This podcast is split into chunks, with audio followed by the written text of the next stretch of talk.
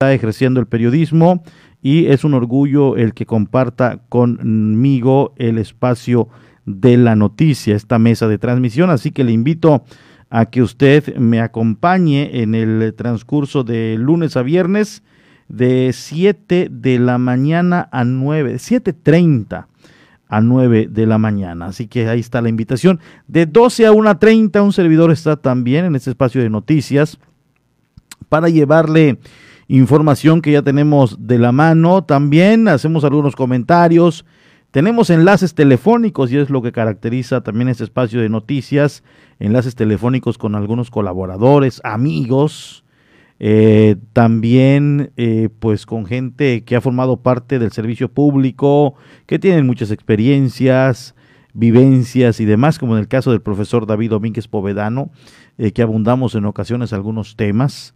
El químico a la milla cuando se trata de deportes, por supuesto, ¿quién mejor que el buen químico a la milla? Y cuando no puede, también tenemos a José Sánchez, a mi gran amigo Pepe Sánchez, quienes con quien platicamos en ocasiones de algunas eventualidades, como en el caso de la inauguración hoy de los Juegos Olímpicos, que pudiéramos estar abordándolo más adelante. Y bueno, pues a mí siempre me da gusto también estar al frente de este espacio de noticias, que es uno que se ha ido también posicionando muy bien, déjeme decirle, se ha ido posicionando muy bien en el gusto de la gente, sobre todo por los temas que abordamos, que créame que lo hacemos de manera verdad y objetiva para que usted pueda estar bien informado.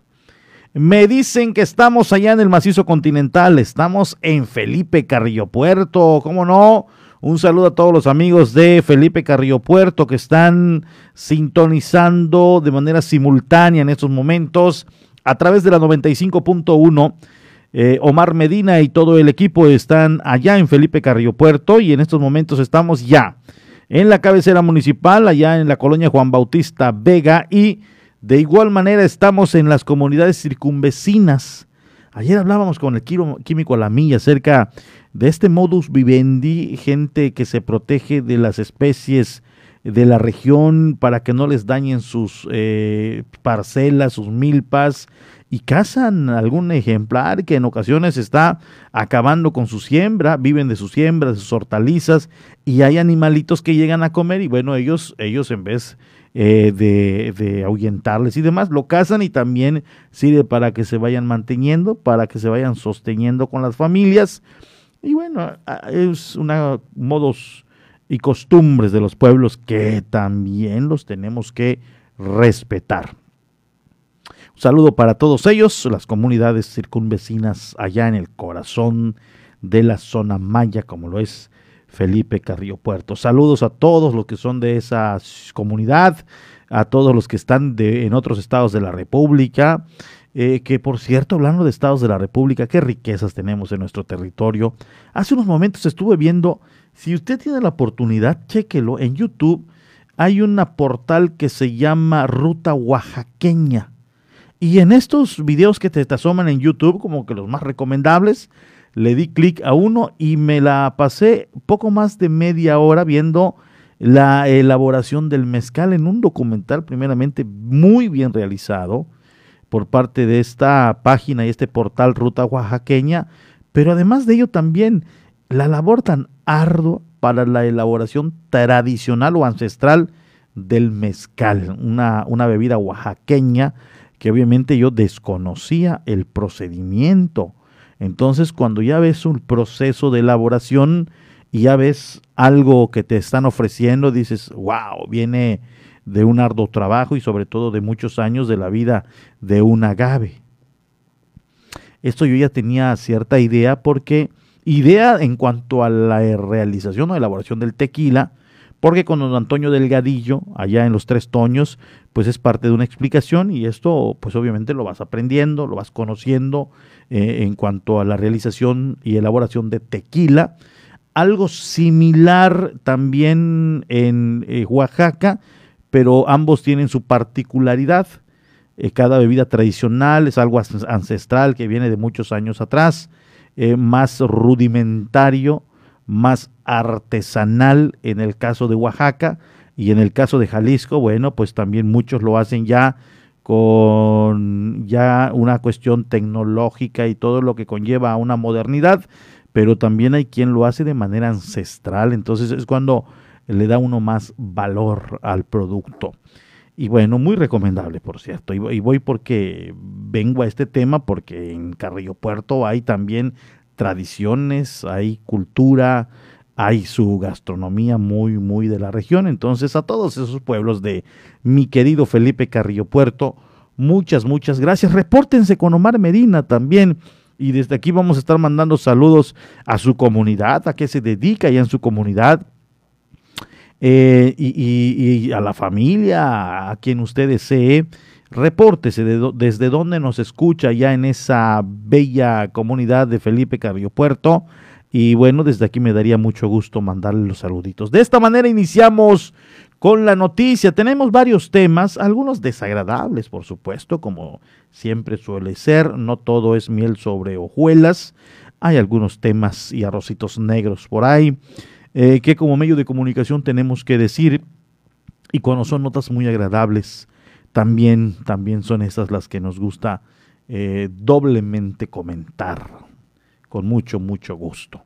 Iniciamos con la noticia de este ya viernes, fin de semana, algo nublado, ¿eh? el, el astro rey por el momento se oculta aquí en la isla de Cozumel, por rato se torna gris, este gris solamente de nublado, el que, el que me gusta, porque hay un gris lluvioso que ese, honestamente, a mí no me gusta, no me gusta ese día lluvioso, aunque tengo que decirlo, este tipo de condiciones climáticas ayuda a varios sectores. No todo debe ser soleado porque no le iría bien a las cafeterías, no le iría bien a las lavanderías, no le iría bien aquí en otro a las panaderías, no le entonces para todo sale el sol, dice el dicho, y esto es eh, literalmente sale el sol para los clubes de playas, para los que tienen negocios eh, de bebidas refrescantes y demás, pero hay el otro clima, el adverso, de lluvias, grises, vientos, eh, nublados, que, que, que beneficia a otro sector. Entonces, cuando llueva demasiado, tampoco, a mí no me gusta, pero yo siempre he dicho, en estos momentos le está yendo bien a una panadería, a un café, a una lavandería, a otro sector. Y cuando está soleado, pues le está yendo bien a otro sector. Entonces eh, hay, que, hay que siempre estar muy, muy agradecido.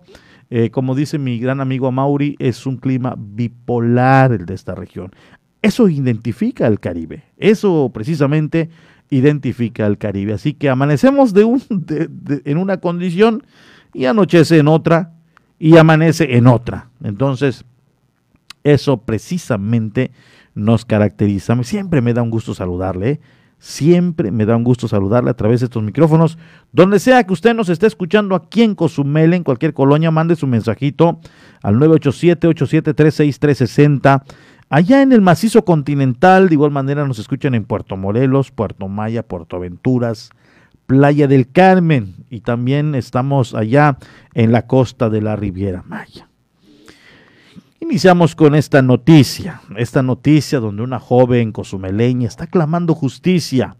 Ayer convocó a los medios para que de manera masiva, obviamente, llamen la atención de las autoridades para, para ahora sí, eh, pues, eh, aplicar la justicia contra un sujeto que esta joven menciona que abusó de ella sexualmente en el mes de abril. Ella obviamente lamentó demasiado el que hace el pasado miércoles lo hayan absuelto de toda culpa, puesto que según ella, junto con sus abogados y familia, presentaron todas las pruebas que inculpaba a esta persona o, o lo señalaba como el responsable de haber cometido una violación hacia su persona. Un tema lamentable.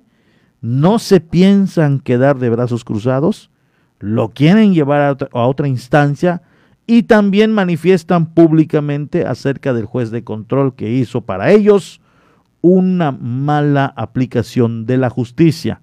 Así lo dieron a conocer. Vamos a escuchar este tema.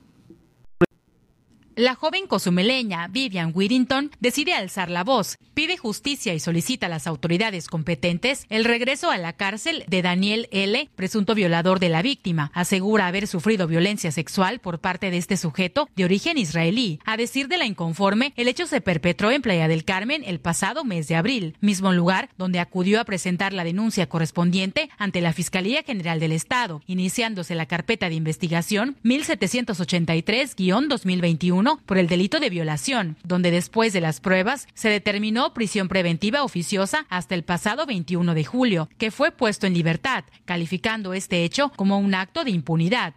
Mi proceso legal ha sido indignante y difícil poder denunciar los hechos que tuve que vivir. Em, ha, sido, ha sido una injusticia del juez Diego Emanuel Peniche Caro quien es juez de control en Playa del Carmen. Daniel Levitán me violó en Playa del Carmen. Hablé con mis familiares y mis amigos. Y este, y el 2 de abril fui a la Fiscalía de Playa del Carmen a denunciar el delito cometido. Dentro de la Fiscalía tomaron mi declaración me hicieron el examen médico perital, al igual que el examen psicológico por la fiscalía. Dentro de estos reportes se encontraron daños internos vaginales y físicos. Dentro de esos reportes se encontraron daños, los cuales tardaron semanas en sanar, al igual que en el proceso del examen psicológico. Fue un proceso muy denigrante pero que es parte del proceso para conseguir justicia que tengo que hacer como mujer. Mis abogados están en el proceso de apelación, pero fue muy claro y evidente que fue un hecho de corrupción por el juez Diego Emanuel Peniche Caro. Después de hacer todos los procesos extensos legales para conseguir la justicia y tener todos los componentes para conseguir una sentencia condenatoria en un juicio oral, se le da la libertad a Daniel Levitán, sin un sustento jurídico que avale su determinación. Le dieron permiso de venir a México y violar a una mexicana. Pues ha quedado claro que la impunidad se sigue filtrando a este sistema de justicia penal oral. Por su parte, el abogado de la víctima, César Aquepech, afirmó no se tomaron en cuenta las pruebas presentadas anteriormente. Lamentó el actuar del juez en otorgar la libertad al presunto violador. También se realizó un peritaje en, ginecología donde la perito de la fiscalía determinó que existía una epidemia. Esa circunstancia es un sangrado que encontraron en el interior de eh, la cavidad vaginal de, en este caso, de la víctima. Esa circunstancia el día de ayer no fue tomada en consideración por parte del, juez y quien de manera desacertada y de manera negligente en el servicio de sus funciones no analizó ni siquiera el debate. El abogado del, imputado no pudo determinar en su, en su momento dado las circunstancias y incongruencias que habían en el dictamen que él presentó, que era una opinión técnica. Y no es posible que a pesar que se le informó ¿Qué se entendía por una violencia física?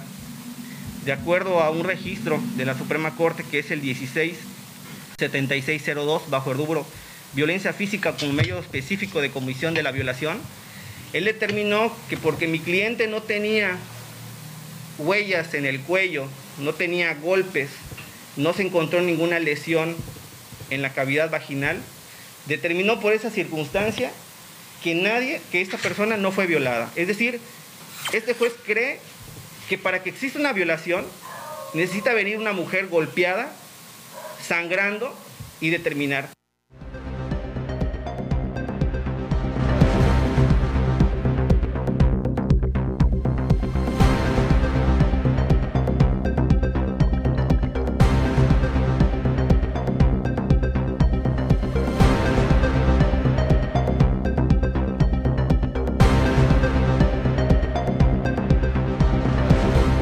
Imagínate, imagínese usted la impotencia. Obviamente son palabras desgarradoras por el daño que le ocasionaron a esta joven. En ocasiones eh, se suscitan algunas situaciones, vamos a poner, de, un robo, de un robo. Yo ya fui víctima de uno. Eh, bueno, de dos, dos robos. En una primera ocasión me robaron un, plasma. Afortunadamente no fue mayor, fue lo que pudo salir de la ventana. En otra ocasión, eh, un tanque de gas, estos tanques que subieron de moda también. Eh, hay veces dices, bueno, pues uno es el responsable. Eh, y le platico rápidamente. Resulta que, que en una ocasión iba a haber un evento donde estábamos convocados nosotros, los medios de comunicación, sobre todo el canal, iba a ser una transmisión en vivo. Y estábamos eh, pues en la logística, en, los preparativos, en los trabajos previos, instalación de cámaras y demás. Y ese día se acabó el gas. Entonces fui a, fui a echarle gas, eh, llenar el tanque. Llegué, solo coloqué el regulador, chequé que había la gas y todo. Pero no tenía la mano el candado, no tenía la mano el candado. Entonces solamente enrollé la cadena y no le coloqué el candado. Y me fui al evento, la familia también salió y cuando llegamos ya no estaba el tanque. Eh, y yo dije, yo dije, cuando yo regrese en la tarde, después de la eventualidad, coloco el candado, encuentro el candado y lo coloco pues tal parece que mm, estuvieron espiando eh, si yo iba a salir y, cuando llegué según a poner el candado ya no estaba el tanque. Y si esto da una impotencia de decir, híjole, ¿quién se lo habrá llevado? Y no sabes qué hacer. Obviamente nunca pasó por mi mente ir a denunciar, porque dices, no, pues no denuncias, porque dices, bueno, es un tanque de gas, como quiera puedes en un momento dado tener otro. Y tampoco el saber quién, porque dices, puede ser y el enojo me gane. Entonces, ah, bueno, Dios le bendiga. Pero hay daños que no puedes decir. No puedes decir Dios le bendiga, no puedes decir eh, esto lo puedo reparar con el paso del tiempo, lo puedo tener nuevamente el, mancillar, el dañar, el lesionar física, sexual obviamente, eh, por las condiciones que se presentaron, eh, psicológica, mental, emocional, este daño que le han ocasionado a esta joven, pues causa este enojo que de impotencia no le queda más que llorar porque no entiende cómo un juez pudo darle el perdón a la que ella considera su abusador. Entonces entendemos su situación, esperamos y esperemos y le puedan hacer justicia.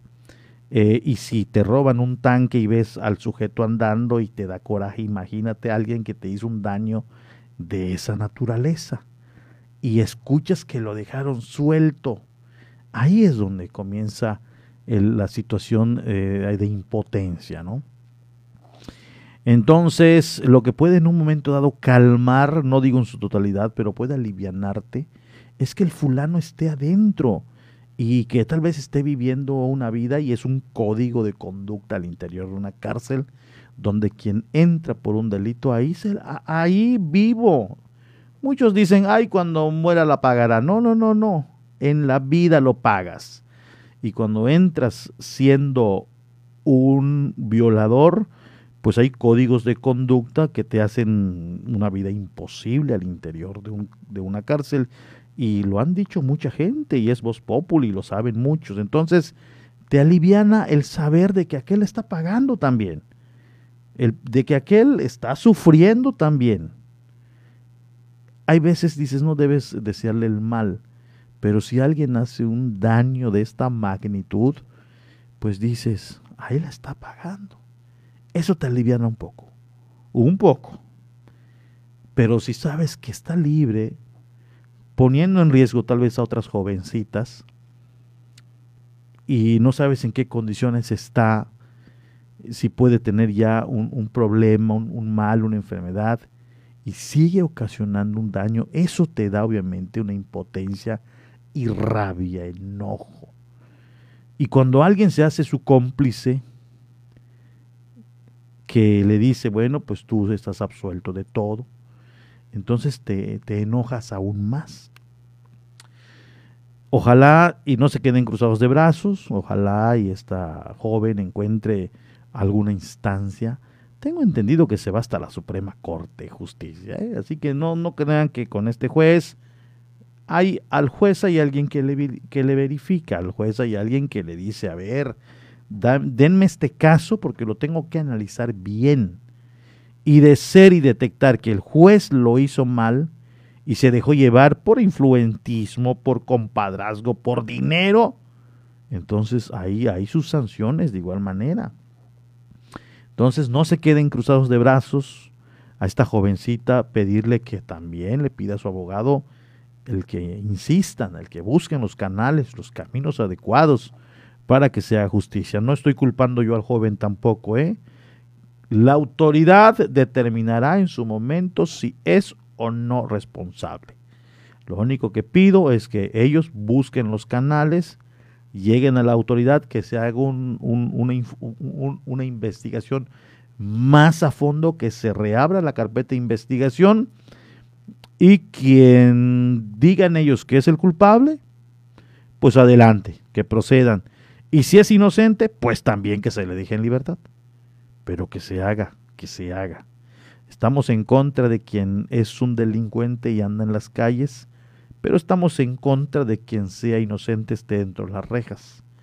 La justicia, su nombre lo ha dicho, ya es justicia, ser justos.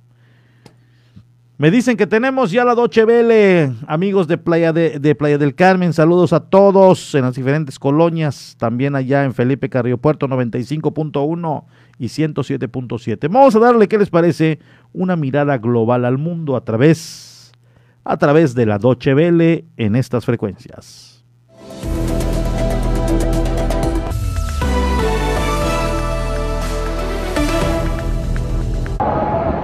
Los postergados Juegos Olímpicos de 2020 se inauguran oficialmente hoy en Tokio, ceremonia que es encabezada por el emperador Naruhito. Esta edición número 32 del evento deportivo es considerada la más problemática de la historia moderna. Su organización se vio empañada por una serie de escándalos y las restricciones y el rechazo de la población local a causa de la pandemia. Debido al coronavirus, estos serán además los primeros Juegos Olímpicos que se llevarán a cabo sin espectadores. A la ceremonia de apertura solo asisten 950 personas, entre ellas altas autoridades internacionales, funcionarios y periodistas. Al mismo tiempo, cientos de japoneses se reunieron para protestar en contra de la realización de los Juegos Olímpicos.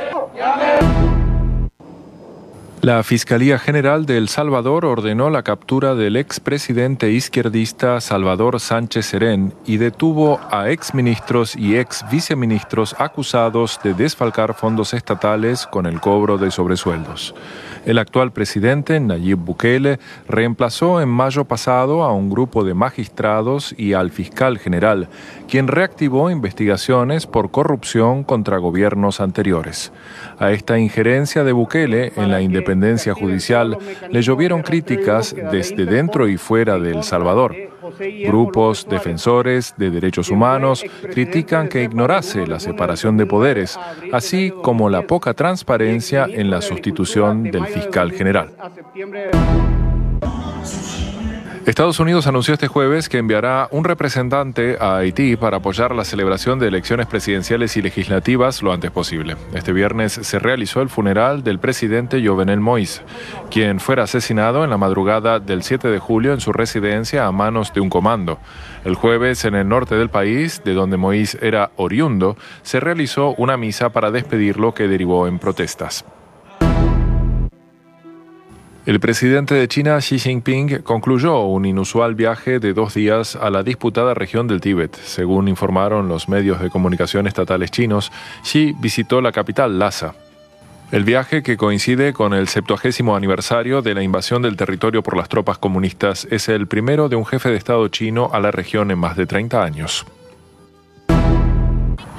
La buceadora eslovena Alenka Artnik ha establecido un nuevo récord mundial de apnea. La inmersión de Artnik fue de 122 metros de profundidad y duró 3 minutos y 26 segundos. El récord fue batido durante la competición Vertical Blue en las Bahamas. A diferencia de la mayoría de los buceadores, Artnik no utiliza oxígeno para recuperarse.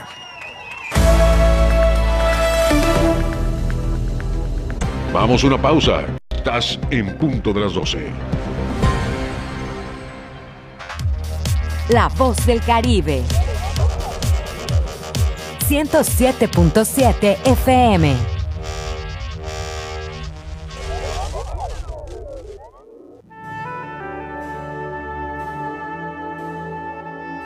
Proyecto Misericordia les da la bienvenida a la hora de la misericordia.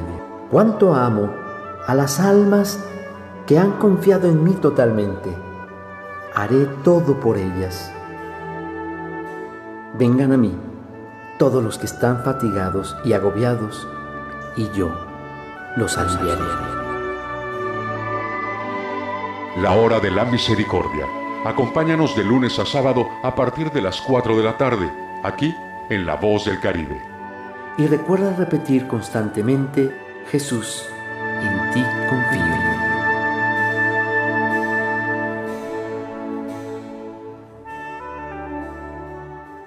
Aunque la mayoría de los casos de coronavirus COVID-19 no son graves, hay que protegerse. COVID se transmite al toser, estornudar o al tener contacto directo con una persona enferma u objetos contaminados. Lávate las manos con agua y jabón o usa gel antibacterial.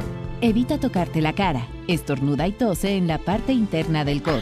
Y recuerda, no difundas información falsa. Si te cuidas tú, nos cuidamos todos. Gobierno de México.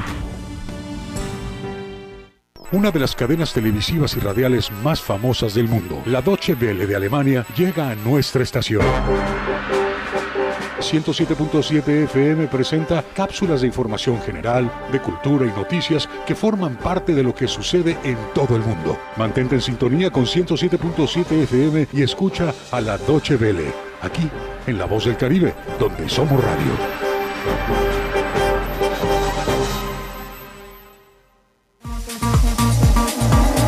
Mejor música electrónica tiene una frecuencia 107.7 FM. Todos los fines de semana Adrián Tech te presenta la mejor selección de música electrónica en sus diversos géneros. Cultura Beat. Sábados a las 7 pm. La voz del Caribe, tu frecuencia electrónica.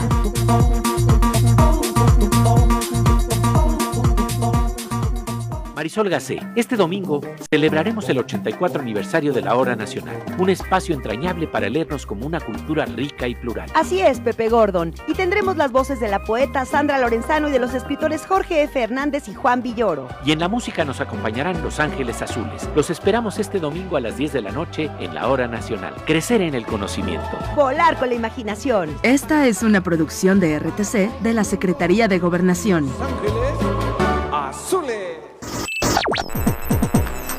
Estás escuchando 107.7 FM La Voz del Caribe. Desde Cozumel, Quintana Roo. Simplemente radio.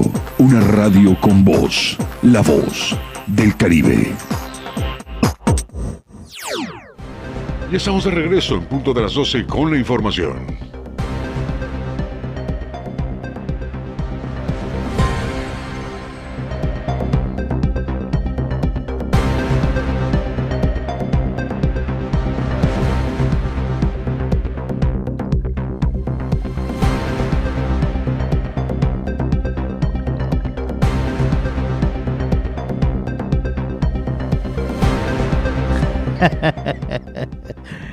Saludo a mi gran amigo el Tigre, que diariamente nos escucha.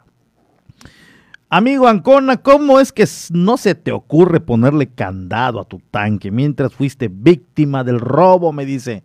Efectivamente, mi estimado Tigre, no es que no se me ocurra, sí, tiene su candado, pero lo abrí, quité la cadena y me fui a llenarlo y lo asenté por ahí por la prisa, dije, al rato se lo coloco. Y en ese rato, pues ya. En ese rato, un, un, segundo, un minuto cambió la historia. Si yo hubiese encontrado el candado y se lo coloco, bueno, bueno.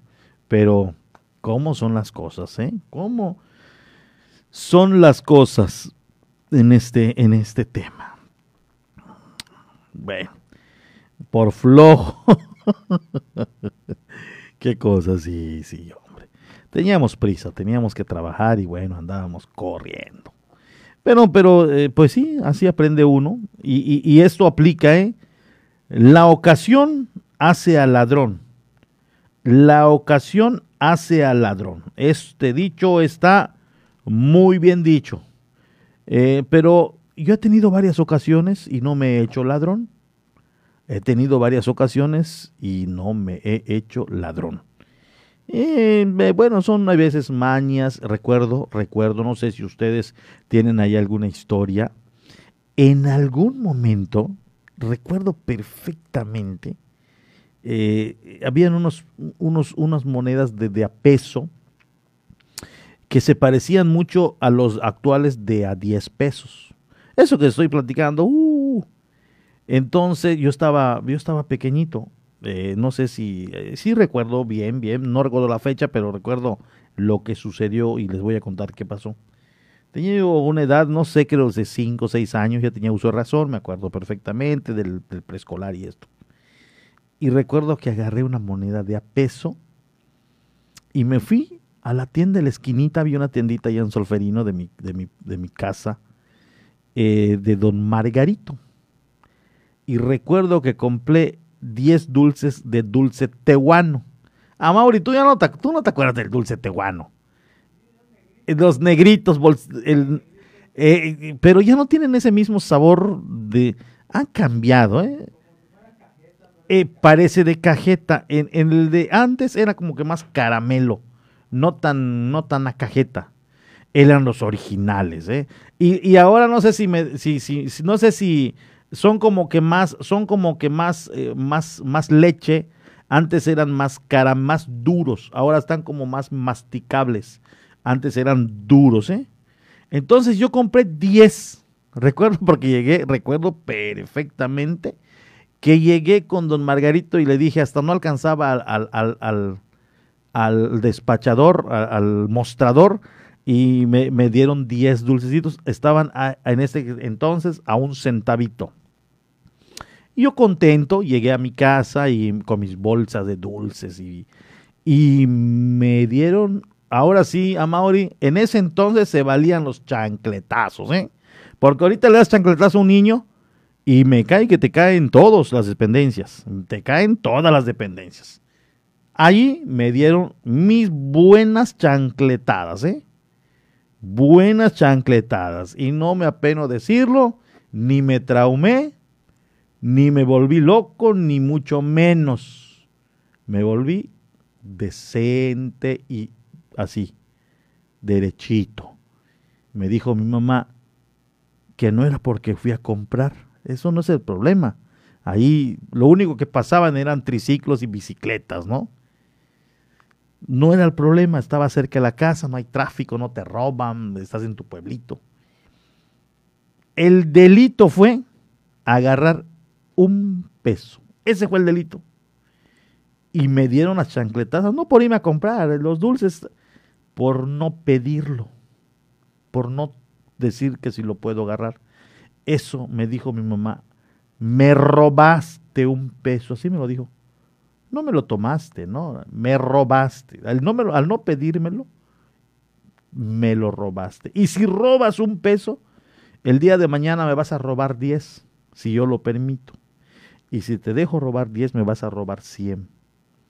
En automático, el chip fue no tomar cosas ajenas. Se te hace costumbre.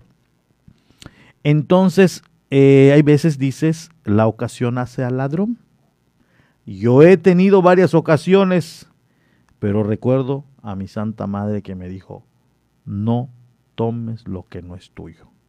Y cuando alguien te agarra a ti de, de barquito, es cuando hay veces hay impotencia y te empiezas a enojar y dices, pero ¿con quién peleas?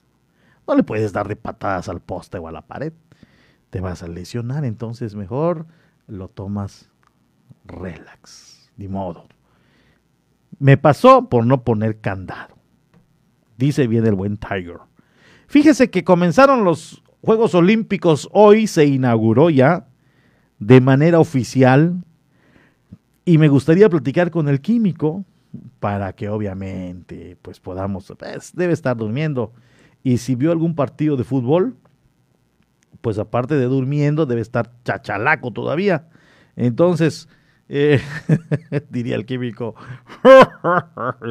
el príncipe de Solferino. Em, vamos a tratar de contactarlo. Eh, a Mauri, ¿recuerda de Usain Bolt, mi estimado Mauri?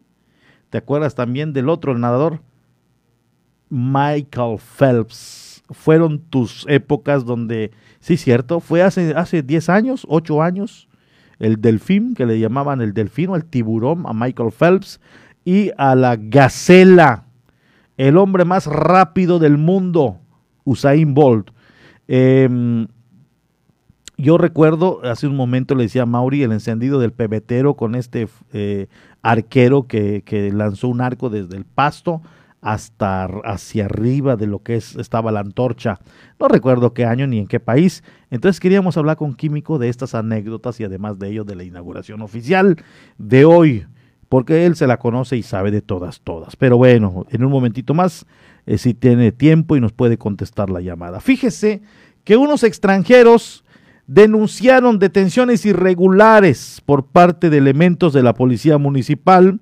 Afirman que fueron despojados de dinero que traían entre sus pertenencias. Ayer, ayer estuvieron allá en la cárcel, nunca entendieron ni les dijeron el por qué los detuvieron. Y al primer paisano que ingresa y que, quienes pueden dialogar y entenderse perfectamente porque el comisionista que ingresa eh, eh, está allá porque cumple también unas horas de arresto, comparten celda, le platican su problema son los únicos dos en la isla, vienen de Europa y este comisionista toca la puerta del canal y, y, el mensaje de los extranjeros vino a poner una denuncia y de paso también hablamos con él, quien dice que fue arbitrariamente detenido. Vamos a escuchar esta nota. Dos extranjeros denunciaron arbitraria detención y el presunto robo de su dinero, del cual fueron objetos por la policía preventiva, hechos que hicieron llegar a una persona que de igual manera fue detenido arbitrariamente por los uniformados. En torno a esto, el comisionista turístico Armando Llamas Lascano comentó que debido a que fue acusado por unos turistas nacionales, fue detenido por la policía municipal. Nada más que anoche sí hubo un problema, una complicación respecto a una renta que tuve con unos paisanos y hasta ahí fui a dar hasta la cárcel. Me estaban este, acusando de hostigamiento, de insultos verbales, vejaciones y quién sabe tantas cosas.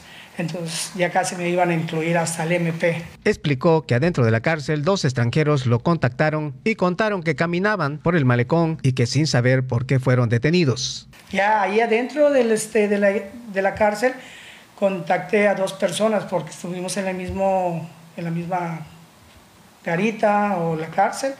Esas personas vienen de Europa, son de Dinamarca, son dos. Entonces ellos me comentan que iban caminando en la avenida, en la calle, y este, los iban siguiendo la policía y de repente los pararon y se los llevaron. Añadiendo que las personas originarias de Dinamarca le contaron que tras ser arrestados arbitrariamente fueron despojados de su dinero. Entonces es algo muy raro que a mí se me hace, que estaban haciendo unas detenciones como la mía, muy arbitrariamente y este, estas personas por el idioma hablan poquito inglés, poquito español, pero realmente ellos traían dinero y dice que también inclusive hasta les quitaron dinero porque ellos iban a pagar ya su multa y están esperando que llegue pues este, el juez o no sé qué están esperando que pasen 12 horas o 24 horas, no sé qué cargo le hayan hecho también a esas personas, pero sí se me hace muy injusto que siendo turistas se les, se les trate así de esa manera, la verdad. Por último, comentó que las personas únicamente le pidieron el apoyo para denunciar ante alguna persona que pueda atender estos abusos de los policías. Pero yo les ofrecí mi ayuda para decirles que si tenían a alguien, dice que nada más están ellos en este, aquí en la isla, no tienen a nadie más. Y, este, y todos sus teléfonos, sus tarjetas y todo, pues se las quitaron ahí en la, en, la policía o los tengan en su hotel. Realmente no sé, no llegué así ampliamente a, conversarlo con ellos pero sí me dijeron que les habían robado dinero y que los habían detenido muy arbitrariamente, porque ellos iban caminando. No sé si ya había pasado el toque de queda o fue, realmente no me acuerdo a qué horas lo levantaron. Puede haber sido a las 12, una de la mañana, no sé, no me acuerdo realmente. Y bueno, qué cosas, qué cosas con estos eh, temas eh, de, estas eh, detenciones que se dieron. Y, y, me estuvo platicando fuera de cámaras esta persona, este comisionista, que también el de él, si son las condiciones como las que él me platicó, pues también fue irregular. si son las condiciones que él me platicó, es irregular. Bueno, diría usted, es su versión, efectivamente. Eh, pero no tenemos acceso ahora muy bien a la dirección, eh, al, responsable o al director, para que obviamente nos platique y nos dé también su postura o, sobre todo la versión oficial por parte de la autoridad. Tenemos las de este joven, que si vamos analizando, hasta la de él fue arbitraria. Pero no me crea, puede ser y también cometió alguna irregularidad. El caso de él es que rentó un vehículo y a los que le renta a los turistas que son de Querétaro nacionales, lo denuncian a él y le dicen una serie de cosas y llaman a la policía y terminan a él metiéndolo al bote. Y ahí, eh, nada más así se lo platico. Pero bueno, ¿qué pasó más a detalle? No sabemos muy bien. Ya tenemos en línea telefónica y quien, eh, y quien seguramente diario va a comer sus ricos panuchitos es Omar Medina, allá en el mercado Benito Juárez de Felipe Carrillo Puerto. Pero bueno, vamos a platicar con él a ver qué nos dice, porque a la una tiene noticia Omar Medina a través de la 95.1. Mi estimado Omar, muy buenas tardes. ¿Qué tal, Porfirio? Muy buenas tardes. Pues ojalá y se pudiera ir al mercado municipal a comer esos panuchos. Más que los panuchos, déjame decirte que mis favoritos son los salbutes. Ah. Sin duda alguna, de los de Felipe Carrillo Puerto no tienen comparación con ninguno de los que he probado incluso en la isla de Cozumel con manos expertas y me disculpen, pero la verdad que eh, tienen un toque muy particular y los hacen muy ricos. Pero eso no es posible porque desafortunadamente el mercado municipal, desde que el 30 de junio habían prometido que se iba a entregar, ya eh, pues finalizado, la obra terminada, en fin, todo, todo sin detalles, pues hasta el día de hoy continúan los trabajos, pero es un tema que tendremos ya el lunes porque estamos eh, documentando justamente eh, pues testimonios de, de, quienes pues siguen viendo afectados por esta situación, pero lo que tenemos eh, para compartir el día de hoy pues son otras cosas como las llamadas ya fiestas COVID, que eh, están considerados como puntos potenciales de contagio de COVID-19 y pese a las recomendaciones de exhortos de las autoridades, no solo municipales, sino principalmente estatales, estas, eh, estos festejos ya están siendo cada vez más comunes, incluso se hablaba de un horario permitido aquí en Felipe Carrillo Puerto para establecimientos, en este caso locales, que se rentan para este tipo de, de eventos, eh, pero al parecer tampoco se está respetando ya y bueno, pues esto preocupa eh, porque eh, son justamente este tipo de actividades las que están generando pues que se incrementen los contagios. Las autoridades, en este caso seguridad pública, pues señalan que se ven atados de manos en muchos en muchas de estas situaciones porque se trata pues de viviendas, sin embargo, pues hacen también el llamado a la COFEPRIS para que eh, eh, implementen algunas acciones en conjunto, porque esto justamente debe ser a través de COFEPRIS y hasta el día de hoy, pues por aquí han brillado por su ausencia. Eh, también relacionado con esto, Porfirio, pues está el tema de los casos COVID en la población joven de Felipe Carrillo Puerto. Siguen enfermándose, siguen terminando en el hospital, por lo menos para pues chequeo y sobre todo confirmación de que se trata de COVID-19.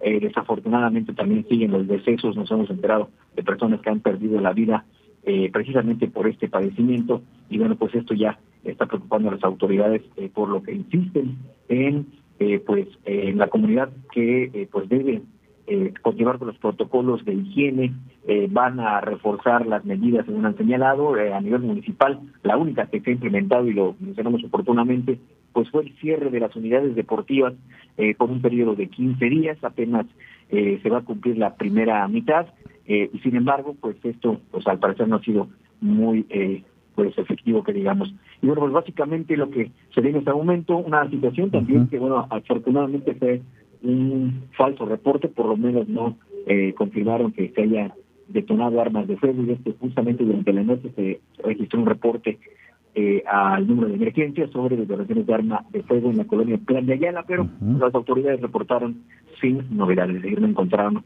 eh, pues nada que indique o confirme que efectivamente se, habría, eh, haya accionado algún arma de fuego. Porfirio es parte de lo que tenemos para compartir en esta tarde aquí en Felipe Carrillo Puerto. Mm, qué cosas, mi estimado Omar. Oye, en el tema del mercado es lamentable, es lamentable porque mucha, ahí, ahí en, en el caso de Felipe Carrillo Puerto, no sé si, y si yo esté mal, y si obviamente no le atino, Omar, al comentario, pues ahí me puedes corregir, por favor. Cozumel es una situación muy distinta a la que se vive. Vamos a hacer comparaciones para que la gente obviamente nos entienda. El, caso del mercado eh, son gente eh, no, no, no pudiente, de una condición, vamos a llamarle eh, media, entre baja y media. Entonces tiene tal vez un negocio en, otro lugar de aquí mismo, de Cozumel, eh, y, bueno, lleva una parte porque es, es, es, locatario y ahí ofrece sus servicios. O tal vez ahí vende, pero un día que no abra, bueno, no hay tanta lesión como le llamemos. Eh, puede estar cerrado el mercado un día, puede ser que dos días, y no pasa nada. No va a tener un ingreso, pero también tiene modos. En el caso de Felipe Carrillo Puerto, es gente que viene de las comunidades a vender su cilantrito a vender su rabanito, a vender todo ello, que es su ingreso y no dudo que se lleven más, y, digo, y no, y no creo que se lleven más de mil pesos a su pueblito de regreso. Se llevarán sus 500, 400, 200, 300 pesitos, que claro, para una comunidad de un pueblito, pues es una cantidad considerable, buena si le llamamos de una manera. Pero al no tener este ingreso, Obviamente hay una lesión a todos estos productores de las comunidades que bajan a vender sus productos en el pueblo. Y si usted me pregunta, ¿por qué los panuchos, los salbutes y los tamalitos y todo lo que ofrece Carrillo Puerto tiene un sabor particular a lo que comemos aquí en Cozumel, en Playa del Carmen? Porque la única diferencia es que el cilantro es de la tierra a la mesa el, la lechuguita es de la tierra a la mesa. El venadito lo cazaron en la mañana y te lo están poniendo en un panuchito. Esa es la única diferencia, mi estimado Omar. Entonces, la lesión a estos productores obviamente es fuerte. Entonces, es lamentable que la empresa constructora o el ayuntamiento no presione para que sea entregada esta obra, que es lo que beneficia a un sector. Porque el que tiene su negocio en la vuelta de la esquina en Carrillo Puerto, como quiera, vende pero este centro de distribución o de venta que sirve de ingreso para las comunidades es la verdad lamentable que esté paralizado. Sin duda alguna, y como bien refieres, hay mucha diferencia eh, en, ambos eh, municipios de Quintana Roo. Estamos hablando del mismo estado, pero eh, con, condiciones o situaciones completamente opuestas. Así es. Y sí, en efecto, pues las personas, si bien no todas, en su mayoría sí son eh, pues habitantes de alguna comunidad que vienen a vender. De hecho, hay una hay un sector o un segmento o una sección más bien del mercado en donde se eh, se pues establecen, se colocan y venden eh, todos estos productos, pues podría decir que naturales porque cumplen con los tiempos, en fin, las fechas, etcétera, para poder cultivarlos y sobre todo cosecharlos. Esto incluye también a los productos cárnicos, la carne de, de cerdo sobre todo, de res incluso es muy poca la que se eh, comercializa y se consume, en su mayoría es res y pollo, que también son productos que generalmente eh, son, son frescos, es decir, a diferencia tal vez de consumir que lo más práctico es adquirirlos en el supermercado, incluso aquí, eh, sobre todo por el tema de los precios, lo cierto es que buena parte de los productos que señalamos, ya estamos hablando de los panuchos y los salbutes, pues tienen estos ingredientes eh, que tal vez eh, los hacen un poco más caros de elaborar, pero que sin duda pues tienen mejor sabor y es justamente por eso. Desafortunadamente, pues esto pues también se ve afectado por esta situación que para muchos pudiera parecer pues, un atraso por cuestiones climatológicas, por cuestiones económicas, en fin, lo cierto es que pues ya se ha extendido más del tiempo eh, pues señalado, incluso el último que fue, te decía, el 30 de junio, y al día de hoy pues estos trabajos eh, continúan. Básicamente lo que se puede notar es lo que se ve por fuera, Porfirio, que es eh, pues la fachada, sí se ve pues muy bonita, no está terminada la plaza o, que, lo que sea más bien el, estacionamiento y otras áreas eh, comunes. Eh, algunos eh, pues comerciantes, sobre todo los que se encontraban en la parte de afuera, pues ya han ocupado el espacio nuevo o recién remodelado pero al interior sigue exactamente igual el mercado, entonces eh, no, entendemos cómo o en qué consistía el proyecto, sobre todo que estamos hablando de una inversión millonaria, y es justamente lo que tendremos en la siguiente semana para tener datos más eh, precisos. Pero lo cierto y lo que es evidente es que pues las afectaciones continúan, los locatarios probablemente pues ya se cansaron de estar pues, reclamando, no ha habido mayor eh, pues movilización como ocurrió en, fechas pasadas cuando se manifestaron, cuando pudieron incluso a Palacio Municipal exigirle a las autoridades respuestas sobre este proyecto, pero sobre todo el motivo de los atrasos y que bueno fue fue justamente cuando la titular de la Dirección de Obras Públicas se comprometió con ellos a entregar la obra ya terminada el 30 de junio pasado y hasta esto al día de hoy pues simplemente no se ha cumplido. Por lo menos lo que resta del mes, que ya son muy pocos días, seguirán estos trabajos, probablemente el mes de agosto, en fin, lo cierto es que todavía, como se dice coloquialmente, va para largo este trabajo. Qué cosas, mi estimado Omar. Te agradezco mucho, te agradezco mucho, Omar. Te dejamos porque ya vas a empezar las noticias allá en Felipe Carrillo Puerto. Muy buenas tardes, muchas gracias, excelente fin de semana. Buenas tardes, Porfirio. Igualmente, excelente fin de semana para ti y para toda la gente de Cozumel. Muchas gracias. Un pueblito donde se vende todo muy barato. Y bueno, en diferencia de aquí de Cozumel, dice, los panuchos están riquísimos. Cuando siempre viajo, el autobús a las 5.30 de la mañana se detiene ahí y se amontona la gente, dice el buen amigo Tiger que nos está sintonizando. Muchas gracias. Y sí, en las madrugadas llegas eh, y, está a todo lo que da.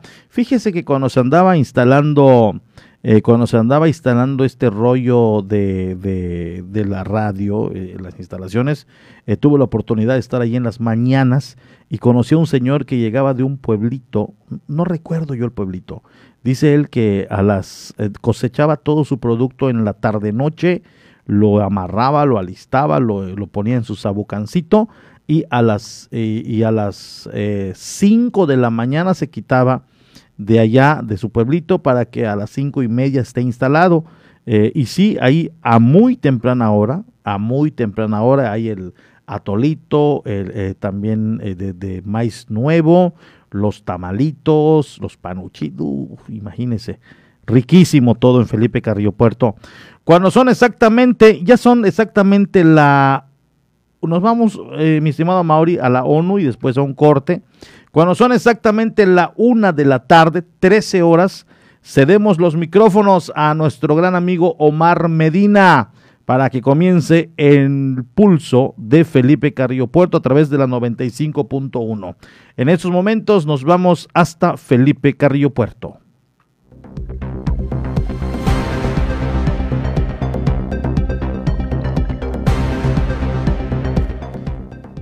Es momento de enterarnos de la ONU y posterior a un corte tendremos media hora más de noticias para que usted siga con nosotros. Estas son las noticias más destacadas de las Naciones Unidas con Beatriz Barral.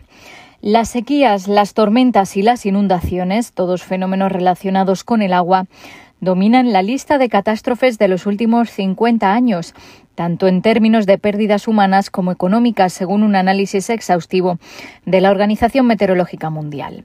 Solo los desastres relacionados con el agua han causado cerca de 1.300.000 muertos y más de 600.000 millones de dólares en pérdidas en las últimas cinco décadas. El peligro está aumentando en frecuencia e intensidad como consecuencia del cambio climático, dijo el secretario general de la organización, que asegura que las lluvias torrenciales y las devastadoras inundaciones en Europa Central y en China ponen de manifiesto este hecho. El cambio climático sucede aquí y ahora. Es imperativo invertir más en adaptación y una forma de hacerlo es reforzar los sistemas de alerta temprana, añadió Peter Italas. Seguimos hablando de catástrofes relacionadas con el agua porque unas 236.000 personas mueren ahogadas cada año y más de la mitad son niños y jóvenes menores de 30 años. En la última década, dos millones y medio de personas se han ahogado en el mundo y el 90% de las muertes se concentra en los países de ingresos bajos y medianos, sobre todo en el Pacífico Occidental y el sudeste asiático. La mayoría de las víctimas son menores de 30 años y principalmente niños menores de 5 años. Para ponerlo en perspectiva, eso significa que la mortalidad por ahogamiento es mayor que la mortalidad materna o por malnutrición, explica el doctor David Meddings, especialista de la Organización Mundial de la Salud en esa materia. La OMS ha presentado estos datos de cara al primer Día Internacional de Prevención del Ahogamiento. La fecha elegida es el 25 de julio, coincidiendo con el verano y las vacaciones en el hemisferio norte. La organización recomienda medidas como instalar barreras para controlar el acceso al agua, enseñar a nadar a los niños en edad escolar y formar a las personas del entorno en rescates y reanimación. Más de cuatro millones de personas, entre ellas un millón de refugiados, pueden quedarse sin agua potable en el Líbano como consecuencia del deterioro de la red por la crisis económica. UNICEF estima que la mayor parte del bombeo de agua cesará gradualmente en todo el país en las próximas cuatro a seis semanas. La actual crisis económica está acabando con el sector del agua, los gastos de mantenimiento que se han dolarizado, la pérdida del agua que no se contabiliza, el colapso que la red eléctrica está sufriendo en paralelo y la amenaza del aumento del precio del combustible están imposibilitando su funcionamiento, ha explicado Yuki Maku, representante de UNICEF en el Líbano. Si el sistema público de suministro de agua colapsa, UNICEF estima que su precio podría dispararse un 200% al mes cuando se pueda obtener de proveedores alternativos o privados. Para muchos de los hogares extremadamente vulnerables del Líbano, este gasto sería inasumible, pues representa el 263% del ingreso medio mensual. A menos que se tomen medidas urgentes, advierte UNICEF, los hospitales, las escuelas y las instalaciones públicas esenciales no podrán funcionar y más de cuatro millones de personas se verán obligadas a recurrir a fuentes de agua inseguras y costosas, poniendo en peligro la salud y la higiene de los niños. Y hoy han arrancado los Juegos Olímpicos en Tokio. El secretario general ha enviado un mensaje pidiendo que el espíritu olímpico, que saca lo mejor de la humanidad, se aplique a los retos globales. Teamwork and solidarity el trabajo en equipo y la solidaridad, el talento, la tolerancia nos inspiran y nos unen en tiempos difíciles. Todos estamos de luto por las personas perdidas a causa de la pandemia del COVID-19. Todos los atletas de Tokio han superado enormes obstáculos y han demostrado una gran determinación. Si aportamos esa misma energía a nuestros retos globales, podemos conseguir cualquier cosa. En las Olimpiadas participa un equipo de 29 atletas refugiados que competirán en 12 de los deportes. Hasta aquí las noticias más destacadas de las Naciones Unidas. Vamos a una pausa. Estás en punto de las 12. La voz del Caribe. 107.7 FM. Marisol Gacé, este domingo celebraremos el 84 aniversario de la Hora Nacional, un espacio entrañable para leernos como una cultura rica y plural. Así es, Pepe Gordon, y tendremos las voces de la poeta Sandra Lorenzano y de los escritores Jorge F. Hernández y Juan Villoro. Y en la música nos acompañarán Los Ángeles Azules. Los esperamos este domingo a las 10 de la noche en la Hora Nacional. Crecer en el conocimiento. Volar con la imaginación. Esta es una producción de RTC de la Secretaría de Gobernación. Ángeles Azules.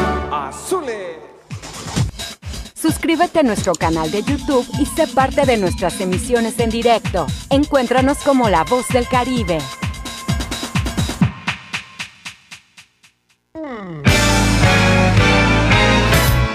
¿Qué tal? ¿Cómo están? Les saludo Alex de la Hoy. Les quiero invitar todos los sábados a las 10 de la noche a que me escuchen en el programa de Rucos Night. Es un espacio tranquilo, un espacio para escuchar música de aquellas canciones que nos acompañaron durante la década de los 70s, 80s, un poquito de los 90s, no tanto, pero sí sobre todo 70s y 80s para rucos muy rucos, pero sobre todo canciones que nos traen muchísimos recuerdos y nos hacen disfrutar, recordar aquellos tiempos cuando éramos chicos, jóvenes, niños, adolescentes o incluso un poco rucos. Todos los sábados a partir de las 10 de la noche Rucos Night, con un servidor Alex de la. Ahí nos encontramos, ¿sí? A través de 107.7 FM, La Voz del Caribe.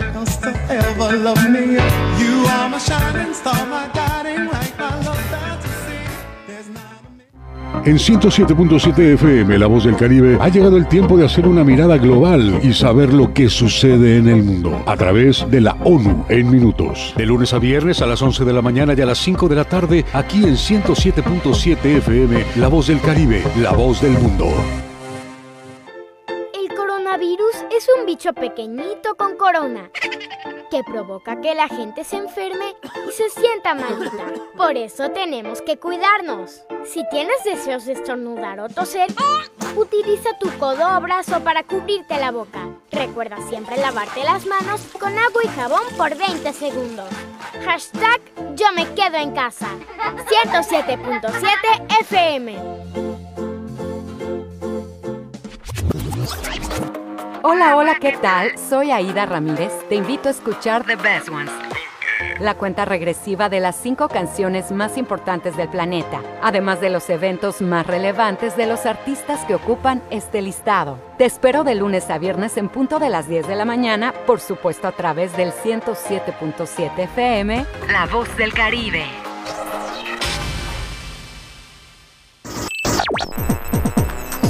Estás escuchando 107.7 FM La Voz del Caribe. Desde Cozumel, Quintana Roo. Simplemente radio. Una radio con voz. La Voz del Caribe. Ya estamos de regreso en punto de las 12 con la información.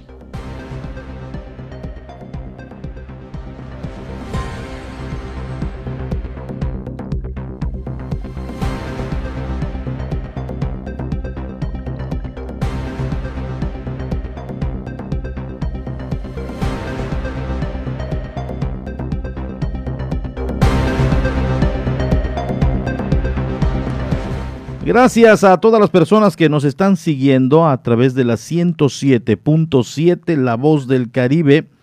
Eh, tenemos información, tenemos información en estos momentos, se lo daré a conocer por supuesto. Tenemos información y se lo vamos a dar a conocer en estos momentos. Antes nos llega un mensaje eh, donde nos están diciendo, ¿cómo puedo sacar el comprobante de vacunación? Tengo ya mis dos vacunas.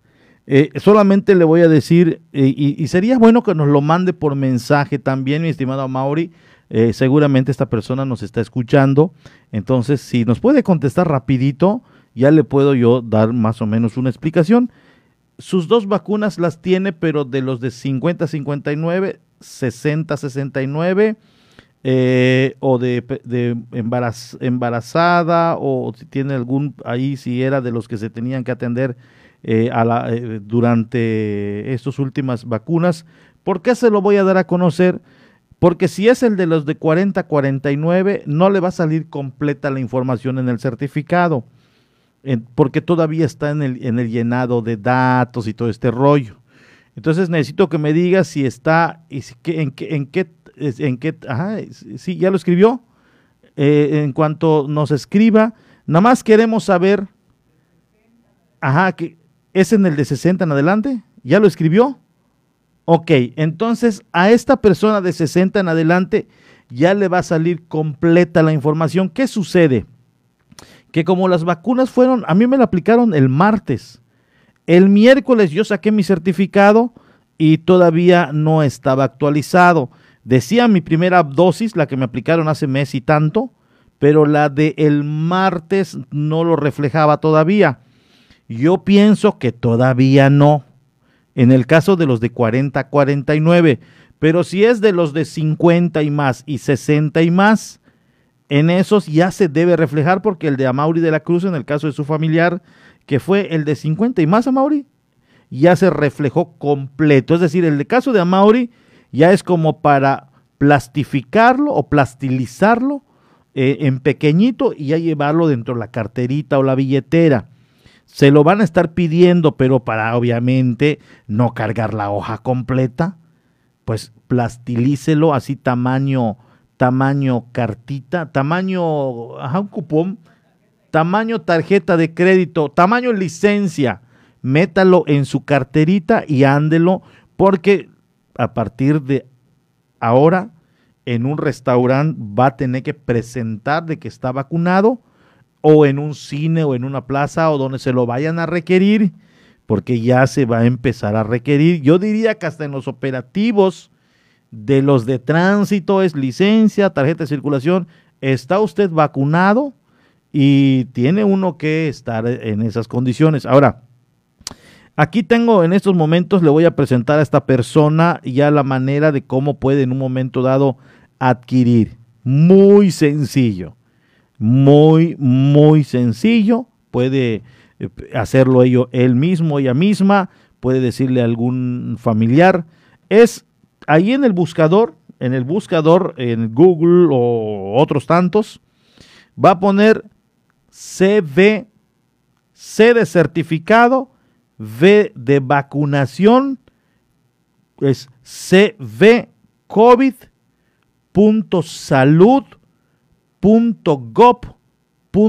.mx Así nada más.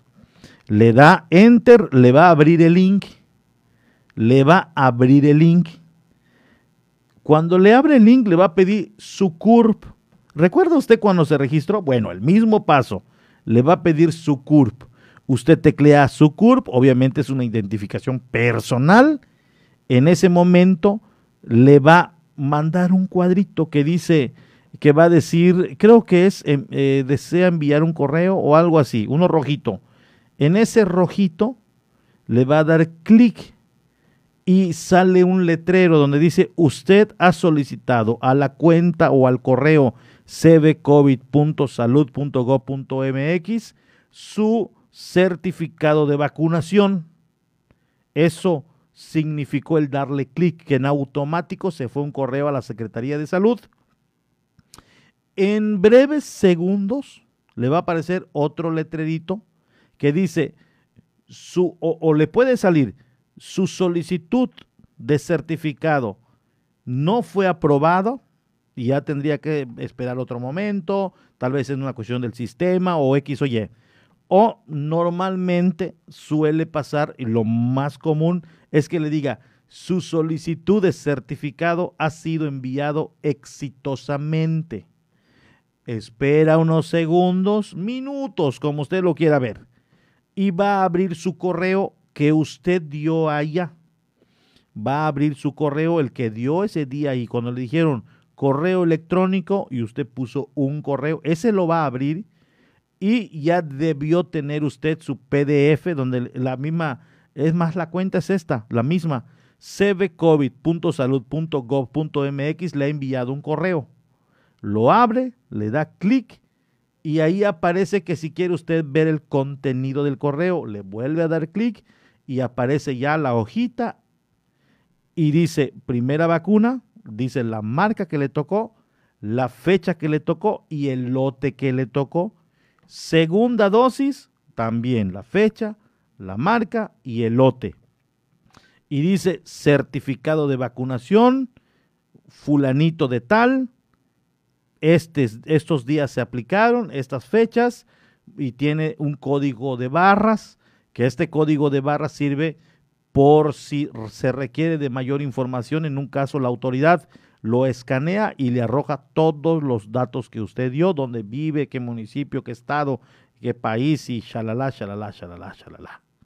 Facilísimo, muy fácil, muy práctico. Así que, pues allá está la información, espero y le haya servido eh, eh, y espero no haberle, eh, haberle revuelto confundido, confundido. Es, es muy práctico, así está. Así están las cosas. Así que muchas gracias a todos, a todos mis, mis, mis, mis amigos que nos están en estos momentos eh, comunicando. Le voy a decir algo lamentable que sucedió, que sucedió allá en Yucatán. En estos momentos hay un operativo impresionante en Yucatán, sobre todo por la ruta de si no me equivoco, es la ruta Tizimín-Mérida. Tizimín-Mérida o, o Mérida-Valladolid, no recuerdo bien. Es allá por Cholul. Este Cholul, allá en esta zona, mataron a un elemento de la policía. Lo alcanzaron, lo bajaron de su vehículo. ¿Tenemos las imágenes, Amaury? Tenemos, eh, eh, eh, te, voy a rápido compartir un video a ver si la gente, si, a ver si lo podemos estar pasando, si lo podemos pasar. Aquí lo voy a localizar rapidito, mi estimado Mauri, para que obviamente ya sepamos de lo que se está hablando. eh, eh, resulta que pasaron unos dos sujetos, se bajaron de un vehículo y, y, bajaron a, un, es policía según tenemos entendido, y estuvieron en un momento, estuvieron eh, jaloneándolo y todo, lo llevaron hasta lo que es el centro, en este camellón entre avenida y avenida, y un camellón ya en, la carretera libre, y ahí le dieron un balazo y falleció. Pero hay una mujer que, que, grita y que, lo dejen, que lo dejen. Entonces te lo voy a mandar al personal a Mauri o cómo le hacemos ahí. Sí, ok, y, le está diciendo que lo dejen, que lo dejen. Eh, no sabemos si era su acompañante, si era su pareja, no sabemos. El caso es que un video se pudo grabar desde uno de los, desde un autobús. Alguien grabó el momento del forcejeo, el momento del forcejeo de dos sujetos contra uno, donde se escucha una detonación de arma de fuego y es donde obviamente lo priva de la vida. En este momento se está generando una movilización. Ya detuvieron a unos minutos a los asesinos del policía de Yucatán en una terminal. Es la información que nos viene llegando. Es la información que nos viene llegando porque de inmediato se dio aviso a las autoridades y corporaciones y también se regaron las fotografías de los presuntos y nos está llegando ya la información donde dicen ya detuvieron hace unos momentos a los asesinos del policía de Yucatán en una terminal. Mi estimado Mauri, vamos a, ver si nos puede contestar Héctor Moreno, una llamadita para saber qué está pasando allá en la Blanca Mérida. Por favor, vamos a marcarle a nuestro gran amigo Héctor Moreno, esperemos si no esté noticiario. Y también si nos puede atender, porque es una llamada que no teníamos previsto. Esto sucedió hace unos minutos, incluso estando en el noticiario en estos momentos, nos llegó el video y nos llegó la información en la zona de Cholul, ahí en el puente de, este, de, este, de esta ruta eh, entrando a Mérida o saliendo de Mérida, hay una comunidad. Yo he ido, he tenido la oportunidad de conocer Cholul, esta comunidad que está muy pegado a Mérida, brincando solamente la autopista o el periférico. Entonces se está generando un, un movimiento inusual de las corporaciones y ha intervenido muy rápido la policía. ¿eh? Ha intervenido, eh, si algo caracteriza a Yucatán, es que sus corporaciones se movilizan y tienen muy bien, muy bien eh, sitiada o blindada su ciudad, que es difícil salirse de ella cuando se comete una irregularidad. Nos están informando acerca de la detención de los presuntos asesinos en una terminal. Ya lo tenemos, Vámonos en estos momentos y agradezco siempre su atención a este medio de comunicación de mi gran amigo Héctor Moreno, que hoy, Héctor, ya que me escuchas, se está viviendo una situación eh, de movilización de cuerpos de seguridad por la ejecución de un policía allá en Yucatán. ¿Qué nos puedes decir? Muy buenas tardes. Porfirio, ¿qué tal? Muy buenas tardes, enorme saludo para ti, para todo tu auditorio allá en la Isla Dorada, mi querido Porfirio. Te comento rápidamente, es una historia por demás un poco inverosímil, pero bueno, ahí está Supuestamente vinieron de Michoacán dos sujetos o vivían aquí. Al norte de la ciudad, en un fraccionamiento que se llama San Pedro Cholula, llegan a una casa, presuntamente asesinan a una mujer, la pareja de uno de los presuntos responsables. Salen en un vehículo color rojo, se dan a la fuga, llegan a la, a carretera federal Mérida-Tizimín, rumbo a Motul, acceso de velocidad, un patrullero en motocicleta los observa, les hace el alto, no le hacen caso, los persigue, de tal modo que se paran, pero no para, para pedir una disculpa, para agredirlo físicamente, después le, al parecer dentro de la riña le arrebatan la propia pistola y le disparan al menos en dos ocasiones. Después se dan a la fuga. Te comento que rápidamente llegaron los servicios médicos, hubo personas, ya hay, algunos videos por ahí rondando, podrás verlos en patrulla urbana, eh, ahí andan, eh, pues eh, eh, avisan rápidamente a, una ambulancia, llega y se, llevan, se llevan con vida todavía a este uniformado, que lamentablemente en el cumplimiento de su deber, al llegar a un pierde la vida, Porfirio. Híjole, qué cosas. Obviamente que para ello ya se había armado un gran operativo Código rojo aquí en Yucatán. cercan carreteras federales, estatales y obviamente los principales puntos de salida después de ese lugar que es rumbo a Motul. Bueno, la cuestión es que afortunadamente horas más tarde esos sujetos son localizados, eh, iban a bordo de, una, de, una, un transporte público tipo combi, supuestamente a la central camionera para salir del estado, rumbo a su presunto natal Michoacán. Se dice que son de allá, pero eso es extraoficial. De inmediato los, los capturan, los detienen en, en, muy poco tiempo y ahora, bueno, pues ya serán, serán presentados ante la autoridad correspondiente. Y como bien señalabas, eh, mi querido Porfirio, en Yucatán, como en muchas partes del país, pues las videocámaras son de gran utilidad. Además, aquí en Yucatán se dice que la gente es muy chismosa. Qué bueno, qué bueno que sea así. ¿Por qué? Porque comunicamos todo y gracias a ello, pues se da rápidamente con el paradero de quien ha atentado o ha cometido algún acto ilícito. En este caso, Porfirio, pues funciona, porque para ello ya a través de las redes sociales, la, la, la propia policía, la SCP, envió fotos con los perfiles de los presuntos responsables para pedir cooperación de la sociedad.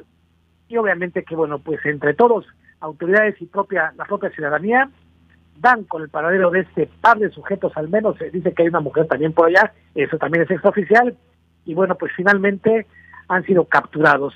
Vamos a esperar qué ocurre. Lamentable lo de ese uniformado que reiteramos, en cumplimiento de su deber, es cuando encuentran la muerte y ahí veíamos una imagen cómo le están golpeando, una señora se baja de un automóvil para gritarles que lo dejen, pero al escuchar una detonación, le dicen vámonos, y se tiene que, ir. ¿Qué más puede hacer?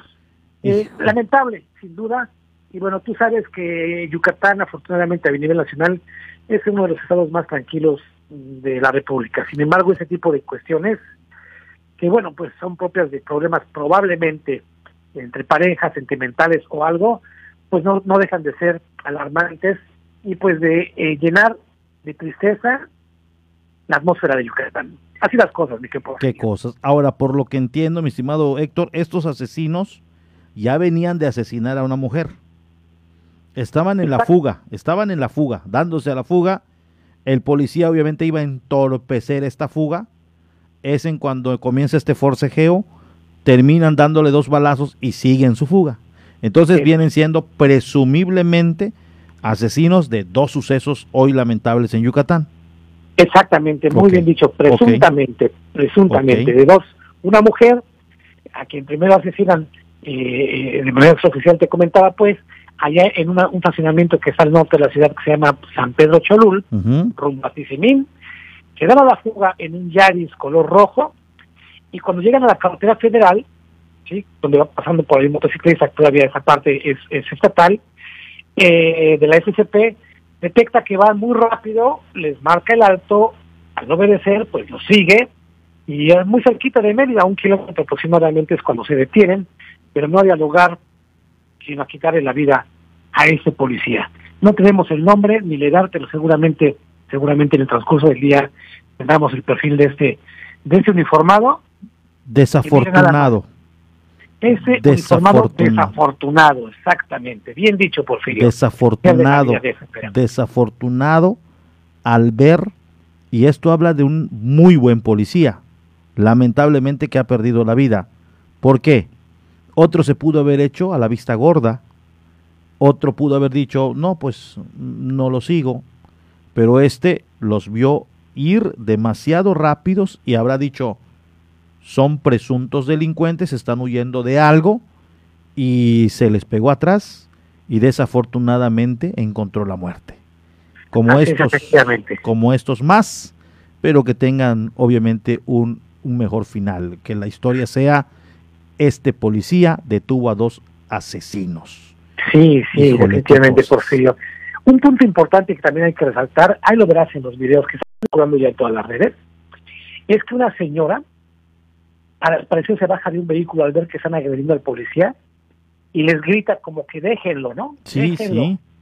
Pero al escuchar la detonación, la voz de un hombre que va al volante, se supone, le dice, vámonos. O sea, no pueden arriesgar, arriesgar su vida no, no, no. con gente con gente que estaba completamente eh, pues perdida eh, psicológicamente llena de ira matando agrediendo y matando a un policía no yo estoy totalmente de acuerdo siempre lo he recomendado hay veces no somos nadie, absolutamente nadie para meternos en algún tipo de problema porque está de, de por medio de nuestra vida, eh, pero sí llamar la atención de más gente y tal vez poder evitarlo, pero estaban desafortunadamente en una zona sola, por lo que yo veo, muchos vehículos están pasando, cruzando, pero esta señora estaba sola junto con creo su, su pareja en un vehículo, obviamente escuchó detonaciones y prefirió mejor retirarse, digo, tiene, tiene los motivos suficientes eh, y lamentable por lo que pasó. Está consternada la ciudad, creo yo, Héctor. Sí, completamente consternada. Ya este, pues lo podemos observar en las redes las eh, los comentarios de la gente que está completamente eh, pues dolida, triste, enojada, por supuesto, porque bueno, pues tenemos tantos problemas, tantos problemas en el país como para que todavía sumar ese tipo de atrocidades. No es correcto. Hoy todavía en la mañana veíamos alegremente como en la inauguración, válgame el comentario, de los Juegos Olímpicos, pues el llamado de paz, ¿no? De paz, de unidad. Hoy es el momento, todo el mundo con cubrebocas, un estadio vacío, completamente vacío, unas palomas de papel y cosas por el estilo, cuando de repente ese tipo de agresiones que no son propias de Yucatán, son de todo el país, es, es verdaderamente triste y lastima, lastima a cualquiera, Porfirio. Lastima a cualquiera, por supuesto, mi estimado, y, y bueno, no sé, eh, no quiero yo intervenir en algunos dichos eh, eh, que se ha mencionado mucho, pero yo veo que a, los abrazos no balazos no se le está haciendo mucho caso. Entonces, aquí yo creo que tiene que haber algo más fuerte, algo más que en un momento dado calme, controle esta situación que se está viviendo en el país ya son muchos muertos por este tipo de actos violentos. Son demasiados muertos ya. Incluso no estoy en contra ni a favor de los anteriores y el actual, pero de acuerdo a la estadística ya se rebasó la cifra de muertos que hubo con Calderón. Y fue muy criticado. Fox, con Fox hubo muchos muertos, entró Calderón y las rebasó. Y termina Calderón y sigue eh, eh, Peña y seguían pero en esta se ha incrementado más y, y, y, ahí, pues sí, hay que ponernos a pensar, por supuesto, cuidarnos, claro que cuidarnos, pero estos mensajes que se, hay veces se emiten y se dan, no controla. Esto de que acúsalos a su mamá, discúlpame, mi estimado Héctor, pero no, es una forma de llamar a la paz, ¿eh? No es una forma de llamar a la paz. Yo lamento mucho lo que sucedió. Estoy muy agradecido contigo, Héctor, por esta situación eh, que, que, nos estás atendiendo la llamada. Eh, créeme que la gente te está escuchando y de igual manera, eh, pues enoja. Hay, hay enojo, hay. Y, y, espero, mi estimado Héctor, que si son responsables, digo, porque no hay que culpar también, las autoridades investigarán, pero si son culpables, que obviamente el peso de la ley, todo, y si no, pues también que los dejen libres porque es lamentable. Tú has de estar enterado de un caso que yo apenas di anoche, pero desde hace dos días estaba dando a conocer de una persona en México que hizo 21 años encerrado, Héctor. Finalmente dicen que es inocente y lo dejan libre, pero imagínate estar casi una vida encerrado, acusándote de un homicidio, que después de varios de 21 años las autoridades encuentran al presunto ya fallecido en, en Estados Unidos y le dicen, ups, es que al, que al que nosotros dijimos que ya estaba muerto, resulta que está vivo y está en los United States y dicen, entonces quiere decir que al que tenemos como, como inculpado o culpable de su muerte es inocente, entonces vamos a dejarlos libres. disculpen, disculpen, nos eh, equivocamos. Exacto, entonces aquí es, si estos señores son los culpables, mi estimado Héctor, pues todo el peso de la ley. Y si son inocentes, también digo, deben disfrutar de su libertad. Pero en nuestro país, Héctor... Por, eso, por eso decimos presuntos, porque hasta que no sean juzgados... Exacto, ya un juez, un juez determinará si son o no son.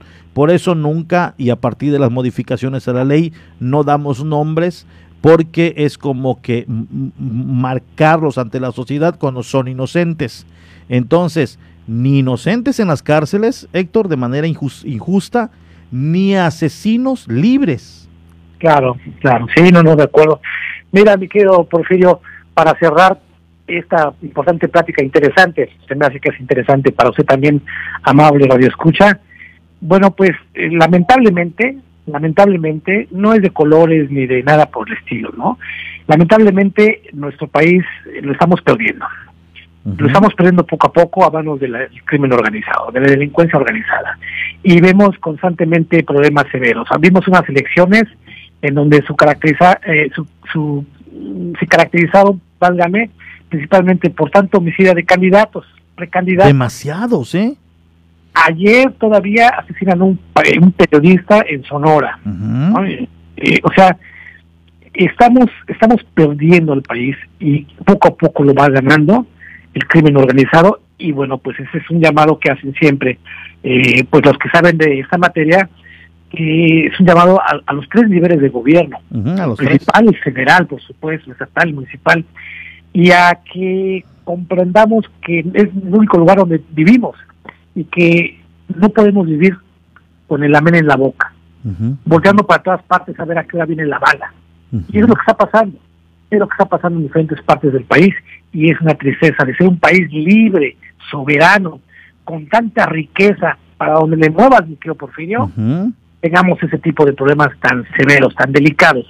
Y hablamos, y hablamos de que es, no, es de ahora, ha sido desde hace muchos, muchos sexenios, pero ahora más que nunca lo podemos observar. No, no, no, no, no por las redes, no, se puede observar por el gran número de, de ejecuciones que vemos y que se publican diariamente en cualquier periódico. Porfirio, así las cosas, te recomiendo, le recomiendo a Mauro, auditoría lleva al comercial en Netflix, ver Red Privada de Manuel Bendía. Podremos entender desde cuándo empezamos a perder al país. Porfirio. Muchas gracias, mi estimado Héctor. Te agradezco mucho tu tiempo y disponibilidad. Y bueno, desde aquí te deseo un excelente fin de semana, un bonito viernes. Pásala bien, mi estimado Héctor, y, y bueno, seguimos en contacto. Gracias, Porfirio. Fuerte abrazo para ti y para todo el auditorio. Recuerde a ponerse bien el cubrebocas, no, no de hamaca, ¿eh? no en la barbilla, ni a media hasta, completito, Porfirio. Así es. Gracias, muy buenas tardes, Héctor. Fuerte abrazo, buenas tardes. Allá está mi gran amigo Héctor Moreno, a quien siempre agradezco el que nos esté atendiendo la llamada. Una situación muy lamentable la que se vivió en eh, Cholul, allí en la zona entre la ruta de Mérida y Tizimín y, que ahorita trae a las autoridades muy, muy ocupadas en código rojo. Vamos a seguir platicando de este asunto, por supuesto, así que en, pues, eh, en los próximos espacios. Muchas gracias, muy buenas tardes, pásela bien. En este horario ya le deseo yo un excelente fin de semana. Eh, es el último espacio de esta semana en este horario, pero hoy mismo les espero a las 16 horas con más información. Muchas gracias, muy buenas tardes y muy buen provecho.